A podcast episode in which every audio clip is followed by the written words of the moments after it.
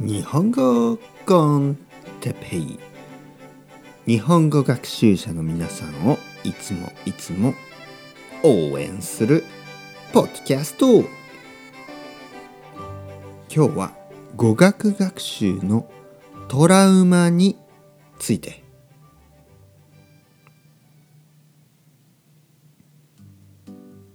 はい皆さんこんばんは。日本語コンテッペイの時間ですね。元気ですか？僕は元気ですよ。今日は語学学習のトラウマについて話したいと思います。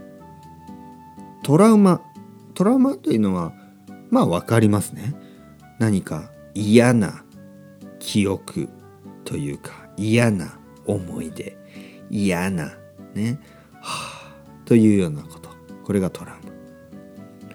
語学学習のトラウマ。というのは例えば僕はですね英語が大嫌いでした。今は英語を話します。ね英語ですね。今は英語を話すけど僕はずっと英語の勉強が嫌いでした。なぜかというと僕がまあ12歳13歳14歳15歳16歳17歳18歳ねまあ中学校と高校の時ですね。中学校と高校の時の僕が中学校と高校の時の英語の先生ですね。英語の先生が僕は大嫌いだったんですね。たくさんの先生に出会いました。ね、多分毎年違う先生。でもみんな大嫌いでした。なぜかというと、面白くなかったんですね。英語の授業は本当に面白くない。毎日文法ね、なんか eat, ate, eaten みたいな。read, read, read みたいなね。ずっとずっとそれだけ。ね。で、もう本当にね、文法、まあ、文法の勉強をしてまあまあとにかくそしてテストですよね。テストがたくさんある。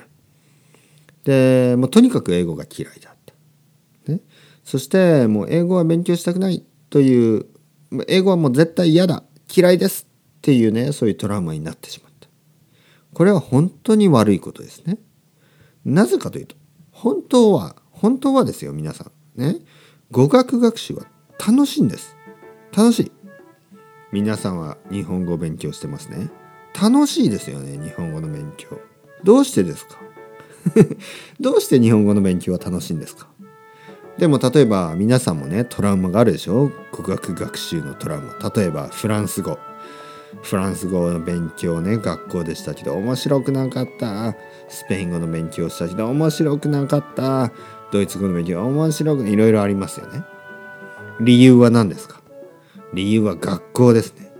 学校のカリキュラム学校のテキストブック。もう本当にもう最悪ですね。最悪というのはもう一番嫌だっていうことです、ね、一番悪いということ。でやっぱりこれは問題ですね。大きな問題です。どうしてあんなに語学学習が面白くないのか、ね、まあいろいろな問題があります。